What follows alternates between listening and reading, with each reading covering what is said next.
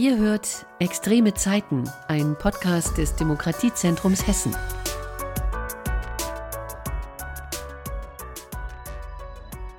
Hallo, hier sind wir wieder mit unserem Podcast Extreme Zeiten, der Podcast des Demokratiezentrums Hessen.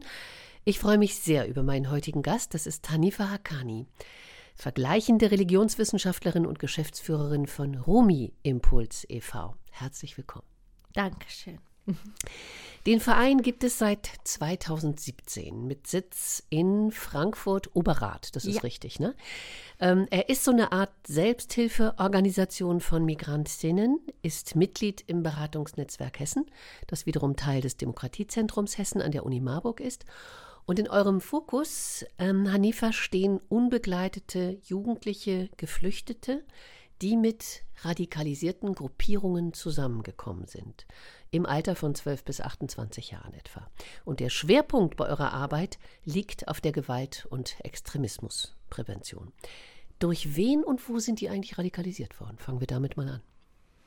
Genau, also die jungen Geflüchteten, die kommen aus verschiedenen Ländern, wie zum Beispiel aus Afghanistan oder aus dem Iran oder halt auch aus Somalia und ähm, aus den dort ansässigen ähm, radikalisierten Gruppierungen. Das ist in Afghanistan, gibt es sehr verschiedene mittlerweile, aber die größte, die wir alle ja aus den Medien kennen, ist die Taliban. Und die Taliban selbst ist aber auch gesplitten in verschiedenen Gruppen. Mittlerweile aber auch ein sehr großer Teil äh, hat sich dem IS halt äh, angeschlossen. Dann haben wir die Revolutionsgarde, in Iran. Hier muss ich halt nochmal äh, betonen, dass wir im Verein oder ich auch persönlich die Revolutionsgarde als eine radikalisierte Gruppierung, als eine terroristische Gruppierung ansehen, weil sie Stellvertreterkriege führt und Söldner ausbildet, afghanische Söldner, die sie aus den geflüchteten Lagern rekrutieren, ausbilden, um dann für sie in Syrien, Jemen zu kämpfen. Das heißt, ähm, wenn ich dich richtig verstehe, ähm, diese jugendlichen Geflüchteten sind überwiegend in ihren Herkunftsländern radikalisiert worden und nicht unbedingt auf der Flucht. Nein, genau. Mhm. Die okay. waren schon radikalisiert, wurden dann von ihren Eltern auf den Fluchtweg geschickt, äh, damit sie nicht in den Tod gehen. Kannst du mal sagen, äh, wie sich diese Radikalisierung eigentlich äußert, wenn die hier sind?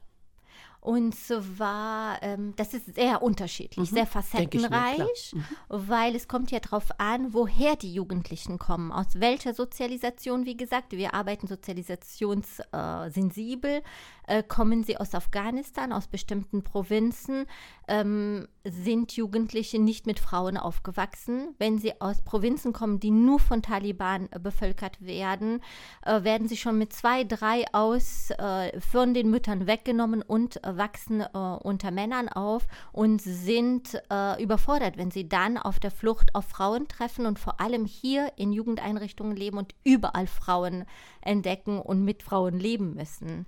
Und das äußert sich dann meist zum Beispiel in einer Jugendeinrichtung, wenn die äh, Jugendlichen nicht mit den Sozialarbeiterinnen arbeiten wollen oder zusammenarbeiten wollen, in der Schule, wenn sie auf Lehrerinnen treffen, kann auch eine Kassiererin sein oder halt im Bus, wenn sie mit Frauen irgendwie in Kontakt treten und Überforderungen zeigen, sich isolieren, aggressiv werden gegenüber Frauen. Das ist so ein Aspekt mhm. von vielen. Mhm. Wir gehen darauf später nochmal ein, ja. gerade auf dieses Thema Frauen und der Begegnung mit Frauen. Ähm, es gibt natürlich niemanden, der sich freiwillig auf die Flucht begibt. Was sind eigentlich die Motive, sich auf die Flucht nach Europa zu begeben? Was hört ihr da?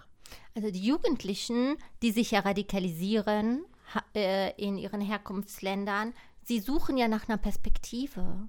Sie haben überhaupt keine Perspektive. Das sind Kinder und Jugendliche, die über Generationen hinweg, deren Eltern schon und Großeltern im Krieg geboren, aufgewachsen sind.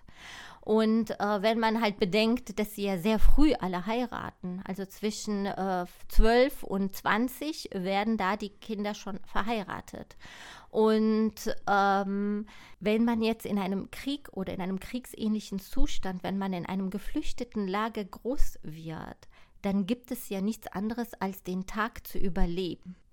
Und man macht sich dann oder die Eltern schicken diese Kinder auf die Flucht, damit sie nicht sich in die Luft sprengen. Also wir reden hier jetzt wirklich nur um unsere Klientel, nicht um andere, nee, nee, die auch Geflüchteten. Genau. Mhm. Aber es gibt genug andere Geflüchtete mit anderen Hintergründen.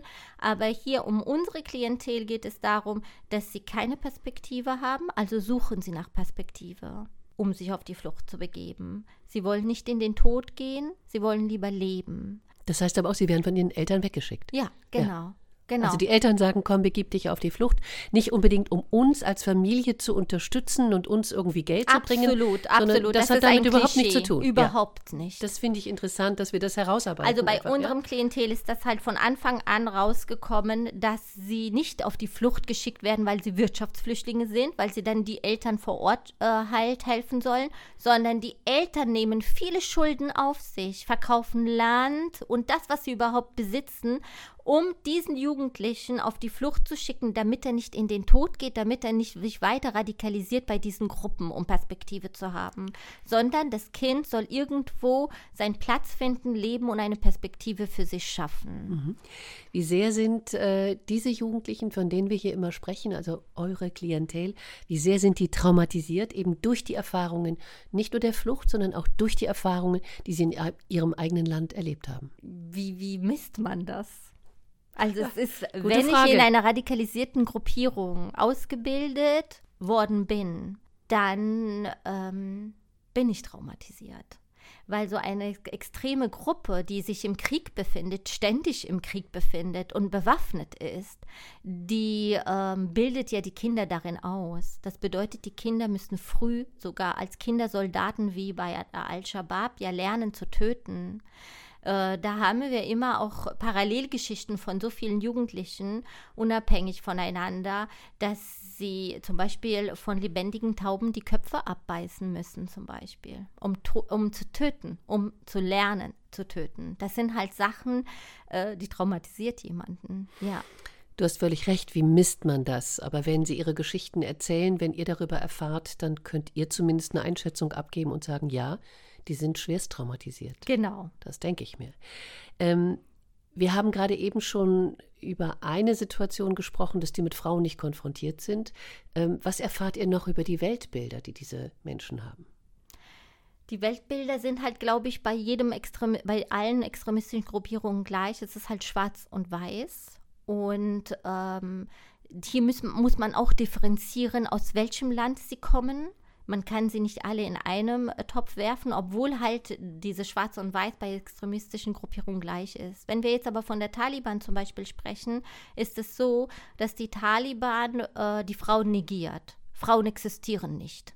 Ähm, deshalb tragen sie auch diese langen Gewänder. Das bedeutet nicht, dass die Frau ihre Keuschheit verstecken soll, wie sie, sich, wie sie das behaupten, sondern sie soll ja ausgelöscht sein aus der Gesellschaft. Man will sie nicht sehen. Man ekelt sich vor Frauen.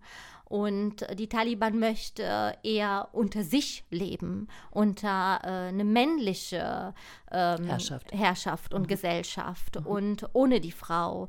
Und braucht die Frau eigentlich nur, um Kinder zu gebären und meist auch nur Jungs. Und um und die Kinder aufzuziehen. Genau. Bis sie dann hm. eben wegkommen von den Familien.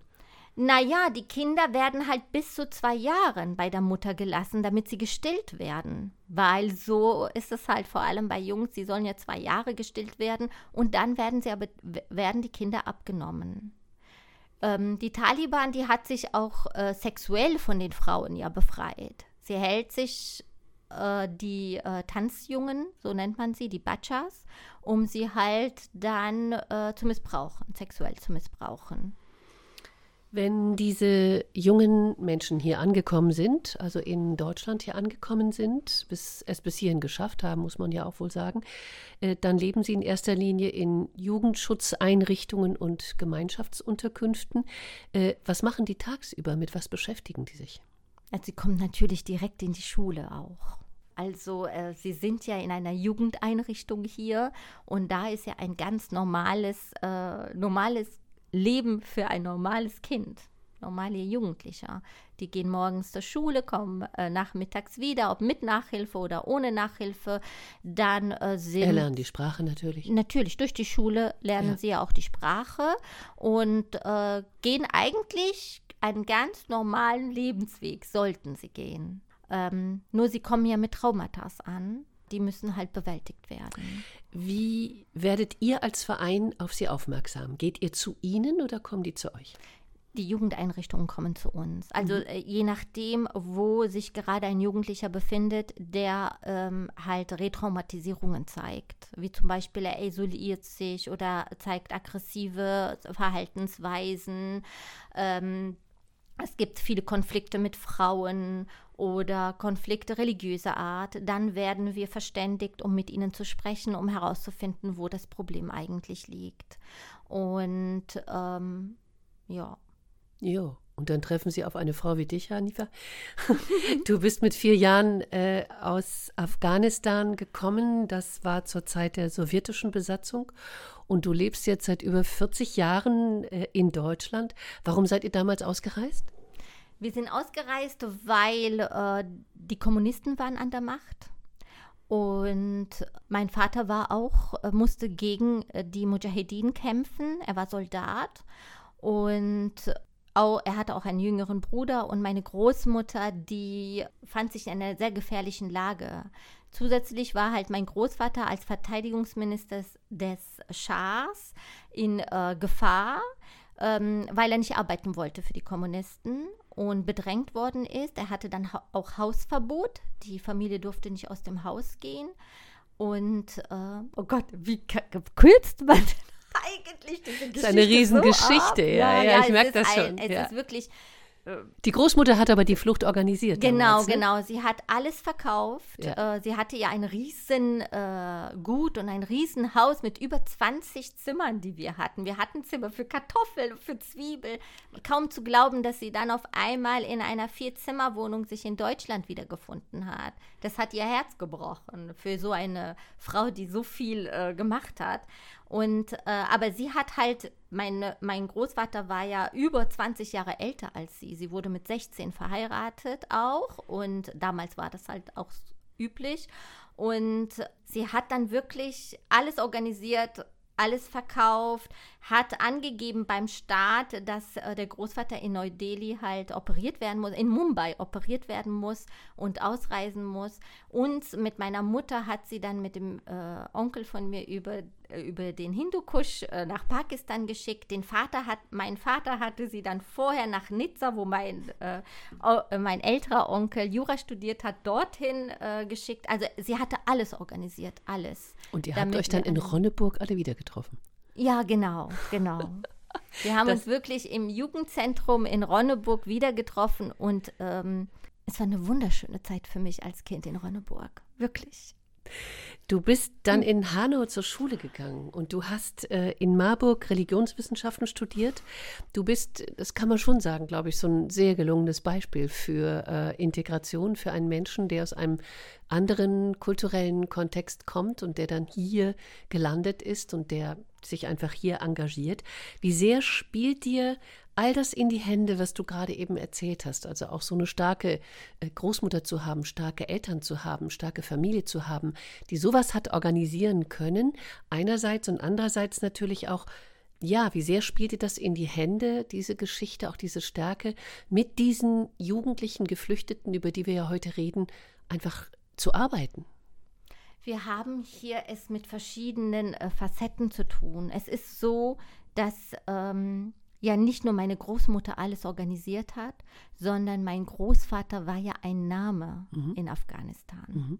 Mein Großvater hat in der Deobantenschule Haqqaniya studiert und gleichzeitig Jura in Neu-Delhi. Er war einerseits ein Isla großer islamischer Pashtunen-Theologe sozusagen aus einem sehr alten Stamm ähm, und äh, gleichzeitig aber auch weltlich und hat für den Schah dann halt äh, gearbeitet, wurde nach Kabul geholt, um die Religiösen zusammenzubringen.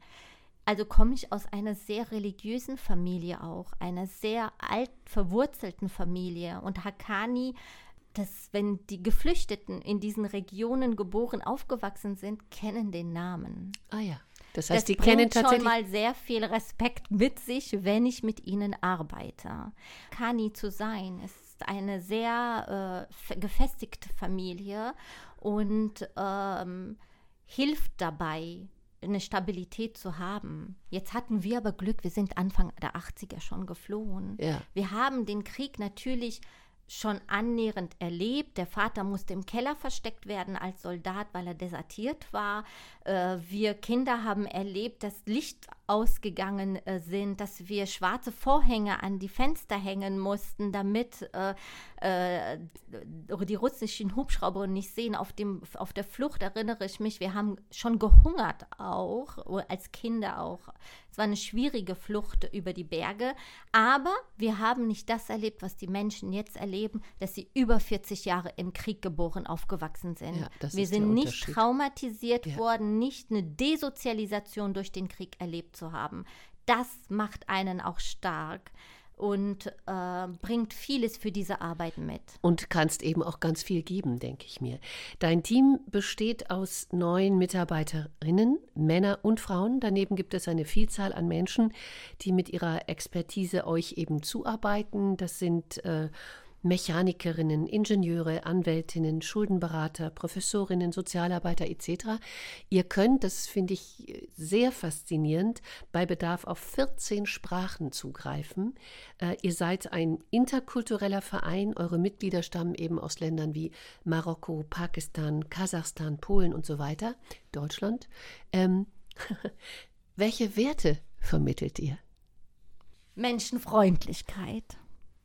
Also das ist die hohe Priorität. Wir sind menschenfreundlich. Was heißt das konkret?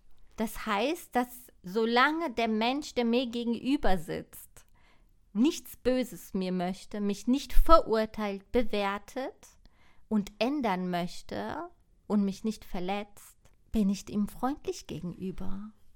Das ist sehr schwierig für unser Klientel, weil sie so groß geworden sind, dass sie bewerten und verurteilen und ständig, sogar mit 15 Jahren, ständig darüber nachdenken, ist er richtig, ist er falsch, ist er richtig angezogen, ist er falsch angezogen, ist er das richtig, also ist er richtig oder äh, sind das falsche Speisen? Das ist verrückt. Ist er schwul oder nicht schwul? Genau, genau. Und äh, daraus entstehen schnell Konflikte und die Jugendlichen finden sich irgendwo fünf bis zehn Jugendliche, die aufeinander rasen und sich schlagen. Und äh, nein, wir sind menschenfreundlich. Wir schließen niemanden aus. Wir bewerten niemanden. Solange ich leben kann äh, und unverletzt bleibe von demjenigen, von meinem Gegenüber, wenn ich das klar ausdrücke, ist es gut. Das heißt, das eine ist die Menschenfreundlichkeit, das Zugewandte, das Nicht-Bewertende. Ähm, es geht immer um die Spielregeln eines Rechtsstaates, nehme ich an. Und das äh, heißt auch eben, niemanden auszuschließen. Genau, genau. Absolut. Es ist mir sehr, sehr wichtig, dass die Jugendlichen lernen, dass eine Gesellschaft, das niemanden ausschließt, der menschenfreundlich ist, eine starke Gesellschaft ist. Dass es die Ressourcenproduktivität von jedem nutzen kann, um weiterzukommen gesellschaftlich. Sobald ich aber Menschen ausschließe, der ist homosexuell, das ist eine Frau, der ist schwarz, der ist weiß, der ist Jude, der ist polytheistisch, der ist monotheistisch, dass diese Funktioniert das Gesellschaft. Nee, es funktioniert nicht. Es führt zu Krieg, es führt zu. Man wird schwach einfach. Und die Welt geht nicht voran. Und wenn sie aber merken, dass das, wer weiß, wie weit wir schon wären oder welche Kolonien wir auf dem Mond hätten, wenn wir nicht diese Problematik hätten. Hanifa, du bist eine Frau, eine sehr starke Frau. Das hört man dir an. Dein Engagement hört man dir vor allem auch an, was ich ganz klasse finde. Äh, und in deinem Team sind weitere Frauen. Lass uns ruhig noch mal an diesem Punkt bleiben. Wie funktioniert das, wenn Frau auf diese jungen radikalisierten Männer trifft? diese Jugendliche, diese jungen Männer waren mal Kinder und wurden erzogen. In dem Sinne, dass Frauen schwach sind, dass Frauen nicht äh, wert sind, dass Frauen, wenn man wirklich die Autonomiegebiete der Taliban äh, halt äh, sieht und wie die Kinder dort aufwachsen, dass Frauen nichts, also weniger wert sind als Tiere. Überhaupt nicht wichtig. Wir haben Kindersoldaten, die so aufgewachsen sind, dass sie nie Frauen heiraten würden, nie Frauen aus dieser Welt heiraten würden, sondern darauf warten, Frauen im Paradies zu heiraten, weil die sind besser. alle Frauen, die in dieser Welt sind, sind Huren. Die bringen dich nur äh, halt, wenn ich das jetzt hier im Podcast sagen darf, die bringen dich äh, in die Hölle. Aber was machst du damit? Du, dann bist du eine Hure. Dann bist du eine, die nicht im Paradies lebt. Ja, dann bist du eine in hier und jetzt. So. Ja. Ich bewerte das gar nicht. Ich weiß ja, woher das kommt. Und äh, wenn ich auf solche Jugendlichen treffe und wir diese Peer Group Gespräche halt machen und wir sitzen in dieser Runde und es wird darüber so gesprochen, dann ähm, bin ich auch die Erste, die sagt, natürlich, ich weiß, dass du so groß geworden bist. Mhm. So, jetzt sind wir genau an der Stelle, wo wir nämlich darüber reden, was macht ihr für Angebote. Du hast gerade schon ein Stichwort geliefert, Peer Group Gespräche. Ähm, ihr arbeitet erlebnisorientiert und in enger Zusammenarbeit eben auch mit hessischen Jugendämtern, Wohneinrichtungen, das hattest du eingangs auch schon gesagt. Wie haben wir uns das konkret vorzustellen? Was macht ihr da? Was ist das für ein Angebot?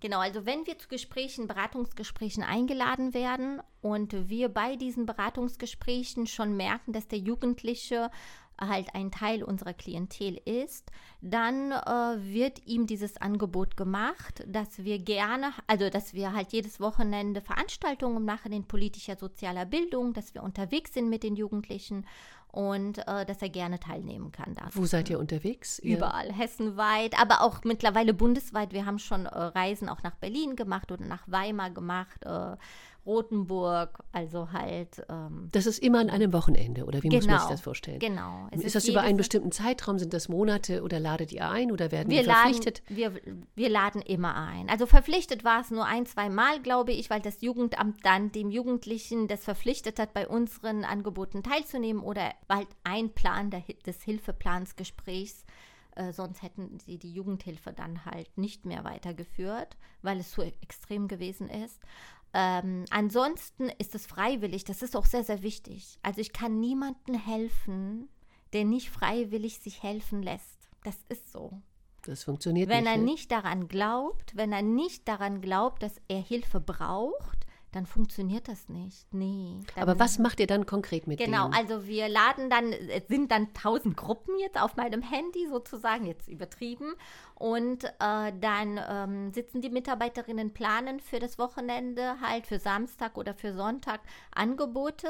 Und dann werden die Jugendlichen eingeladen. Hallo, wir treffen, äh, wir sagen aber nicht, was wir machen. Mhm. Weil das ist halt, wenn ich sage, wir fahren in die Synagoge, wir besuchen eine Synagoge, glaube ich kaum, dass dich dann jemand melden würde. Ähm, deshalb hat sich das jetzt so ähm, eingespielt, dass wir einfach sagen, hallo, wir treffen uns am Frankfurter Hauptbahnhof am Samstag um 14 Uhr.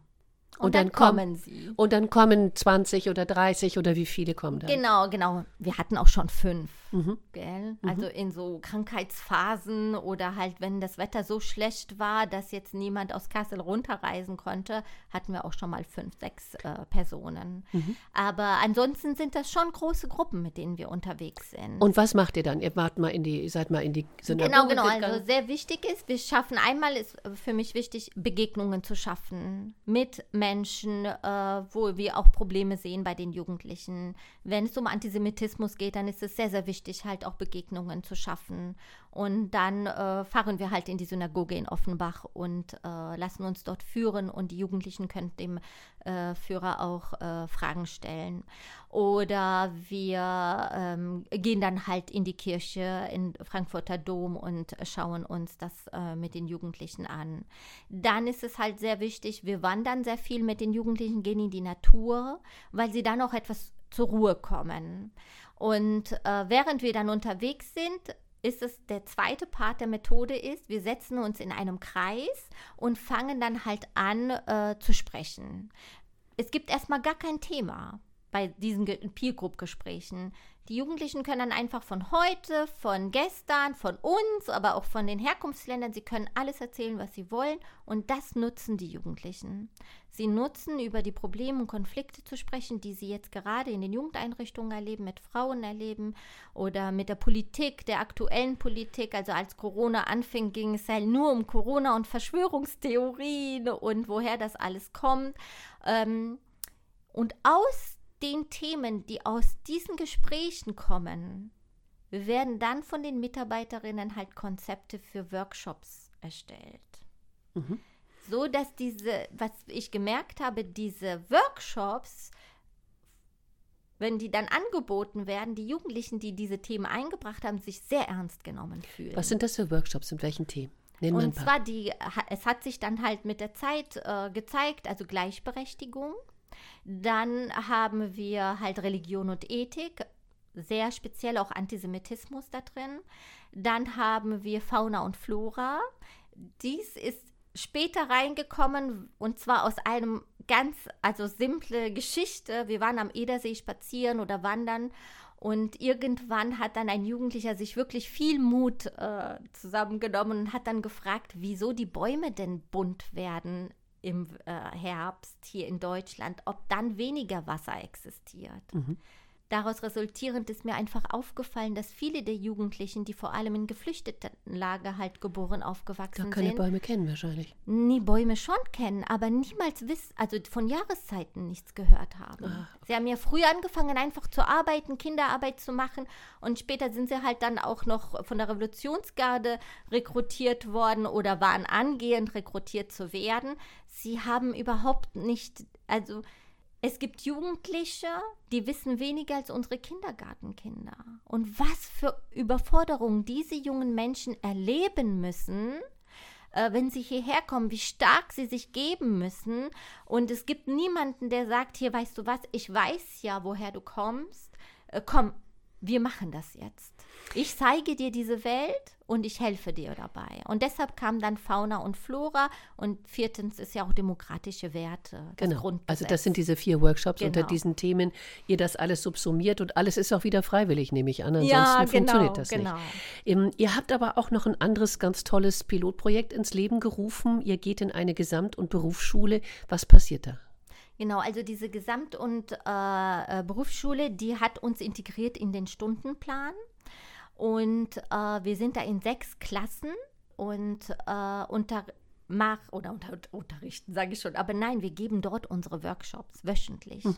weil die Schule einfach bemerkt hat, mit sehr vielen Interklassen, die sie haben und halt BCB-Klassen, wo viele der Geflüchteten sind, die auch Probleme haben, äh, dass äh, sie ähm, diesen Bedarf haben, aber die Lehrkräfte das nicht äh, schaffen, äh, alleine zu machen. Also haben sie dann als, uns als externen Träger reingeholt, dass wir die Workshops vor Ort machen. Wir machen es jetzt schon das vierte Jahr jetzt. Wir haben da angefangen 2018, ja, mhm. fünfte Jahr sogar. Mhm.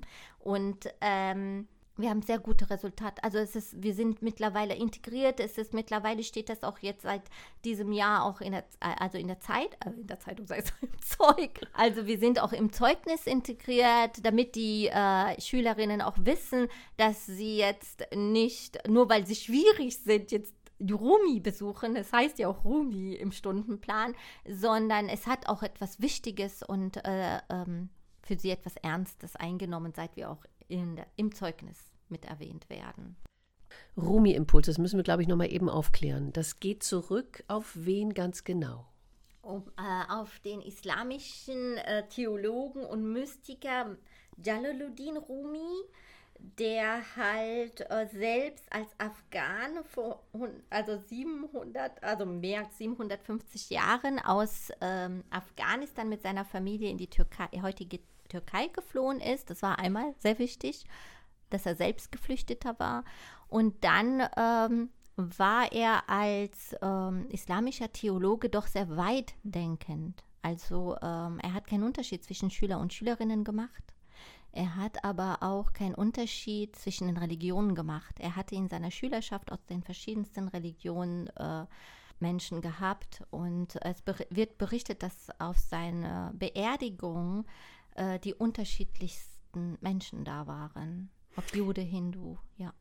Du hast gerade eben beschrieben, dass diese jungen Menschen eine ja auch traurige Geschichte hinter sich haben, weil sie eben häufig in Lagern gelebt haben in den jeweiligen Herkunftsländern, in denen sie zwar, wie du sagtest, einen Baum kennen oder kannten, aber sie kannten eben nicht die verschiedenen Jahreszeiten. Das heißt, die haben einen ziemlich vollen Rucksack, wenn die hier eigentlich ankommen und wissen möglicherweise auch, sage ich mal, wie man Waffen baut. Muss man sich das so vorstellen? Ja, ja. Also wir haben Jugendliche, die äh, wissen, die sind ja ausgebildet worden. Ausgebildet worden an der Waffe. Ja. Mhm. Ähm, ihr habt euch ein ganz hohes Ziel gesetzt, nämlich diese Menschen hier zu integrieren und ihnen eine Perspektive zu bieten, ähm, hier selbstständig leben und arbeiten zu können auf der Basis des Grundgesetzes. Das ist, glaube ich, ein ganz, ganz wichtiger Aspekt. Kann das funktionieren bei all dem, was Sie erlebt haben und was Sie geprägt hat? Die Hoffnung stirbt zuletzt. Vor allem, ich würde nicht die Arbeit machen, wenn es nicht so wäre. Also Dann ihr habt durchaus ja- Erfolgsgeschichten. Ja, ja, genau, absolut. Und zwar ist es so, diese Kinder und Jugendlichen, die glauben ja an das, was ihnen er- anerzogen worden ist. Und ähm, wenn sie dann hier sind und die Welt ganz anders erleben, und es gibt Menschen, die ihnen dabei helfen, dies zu verstehen, dann nehmen sie es an, weil sie darauf aufmerksam gemacht werden, dass das andere zerstörerisch ist. Und äh, was zerstörerisch ist, ist falsch. Und das akzeptieren die. Nicht sofort, aber so langsam. Also halt Schritt für Schritt. Es gibt welche, die machen große Fortschritte.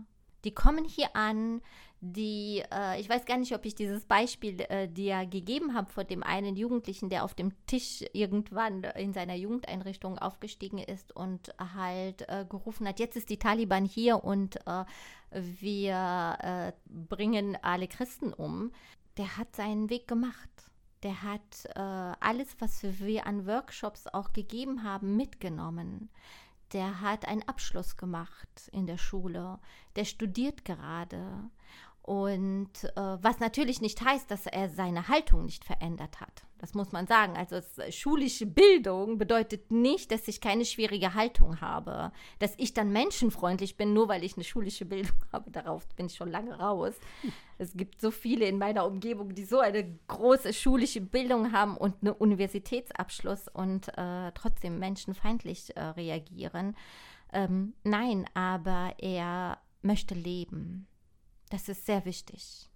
Denn äh, wenn ich so erzogen worden bin, dass ich nur das ewige Leben nach dem Tod sehne und alles hier dafür tue, um dort gut zu leben, dann äh, kann ich hier zerstörerisch sein.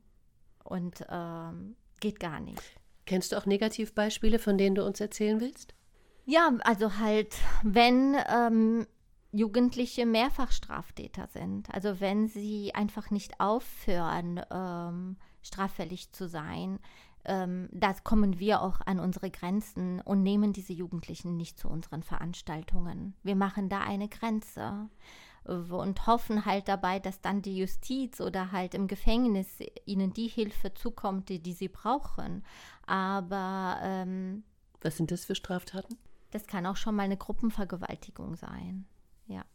Also das war das, das Heftigste, was ich halt äh, gehört und erlebt habe und äh, wo auch ich selbst an die Grenze gekommen bin, wenn dann überhaupt kein, gar kein Verständnis äh, halt äh, vom Gegenüber ist.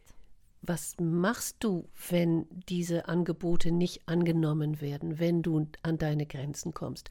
Hast du da jemanden, den du direkt ansprechen kannst und sagen kannst, hier Leute, äh, helft mir, ihr seid eine zivile Organisation, die vom Land finanziert wird, an wen könnt ihr euch wenden? Also es ist jetzt so, dass wir natürlich, wir jetzt bei Rumi Impuls machen das meist so, dass wenn wir schwierige Jugendliche haben, alle, die um den Jugendlichen herum sind, an einem Tisch versuchen zu holen und initi initiieren so einen Hilfeplan. Äh, ähm, Konferenz und da sitzen halt dann alle, die mit ihm arbeiten, mit dem Jugendlichen. Und äh, dort ist es halt dann so, dass äh, schon mal auch von meiner Seite gesagt worden ist, äh, wir sehen da jetzt von unserer Seite keine große Hilfe. Und was passiert da mit denen? Ja, da verfolgen wir das auch nicht. Mhm. Es hört sich jetzt sehr dramatisch an, aber ähm, wir sind neun Hauptamtliche. Wir sind eine kleine, ein kleines Verein, kleiner Verein, in, die hessenweit arbeiten muss. Und ähm, ich als Mensch habe Grenzen und auch der Verein hat seine Grenzen. Natürlich versuchen wir dann an, also das Jugendamt oder auch die Jugendeinrichtungen oder so halt andere Träger zu benennen, wo sie sich melden können, aber auch die Polizei natürlich. Ähm, aber wir sind dann halt raus und es ist in Ordnung, dass wir einen Punkt setzen.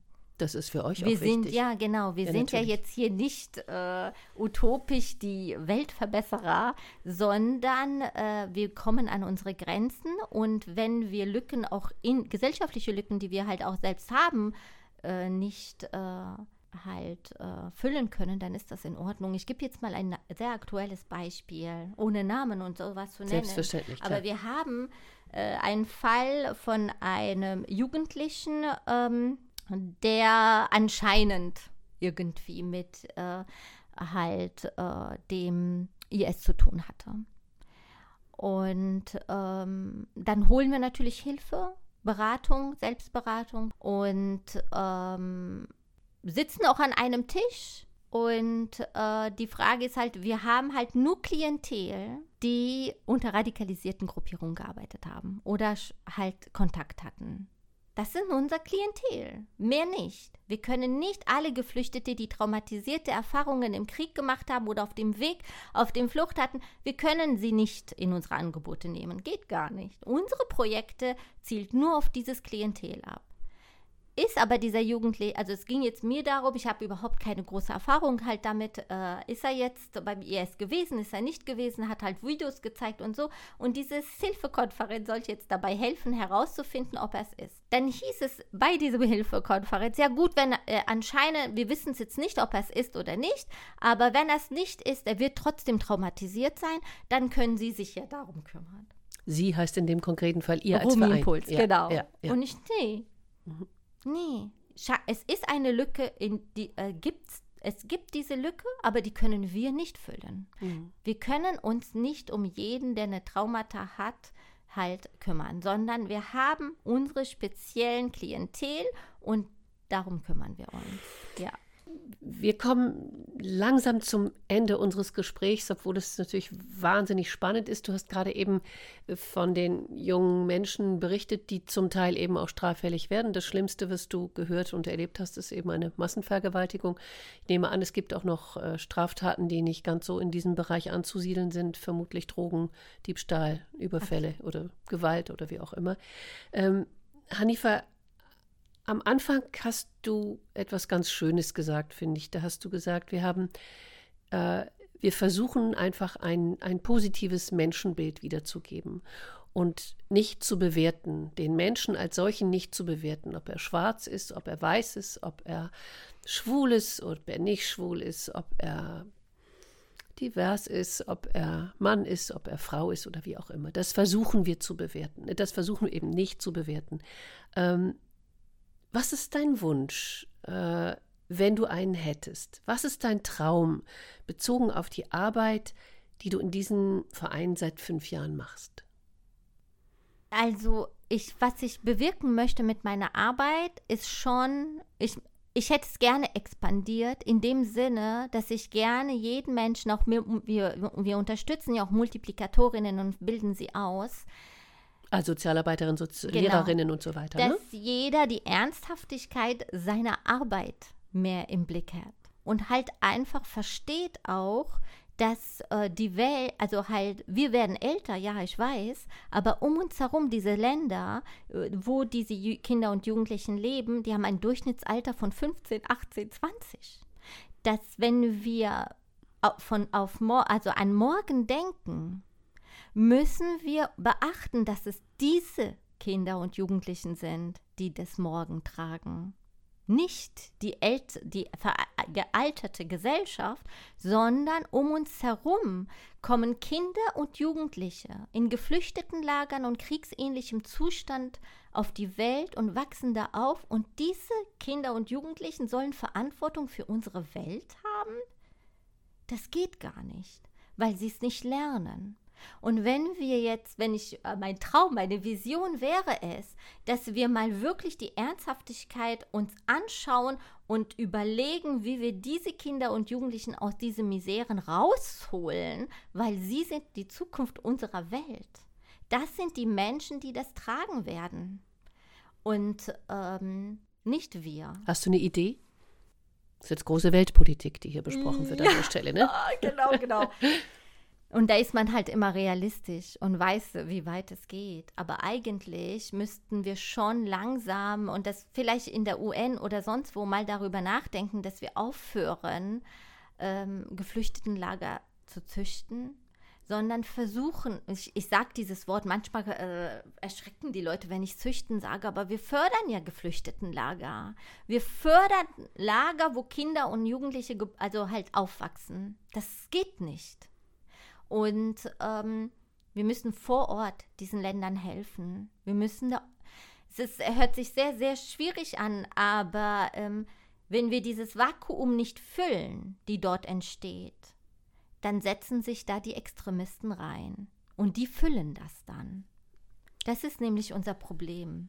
Ach, da würde ich aber, das würde ich gerne schon ein, äh, mit einem, zwei Sätzen ausführen. Mach ich weiß. Das, und zwar ist es nämlich so, dass ähm, wenn Instabilität irgendwo in einer Gesellschaft auftaucht, dann ähm, haben wir erst mit radikalisierten Gruppierungen zu tun. Wie ich eben gesagt habe, sie füllen dieses Vakuum und dann geht so ein, so ein Land einfach kaputt. Wie Parasiten setzen sie sich da rein und nutzen die Kinder und Jugendlichen aus. Extreme Zeiten, der Podcast des Demokratiezentrums Hessen. Heute war Hanifa Hakani von Rumi Impuls zu Gast. Ich danke dir sehr, dass du hier warst. Vielen Dank, dir auch.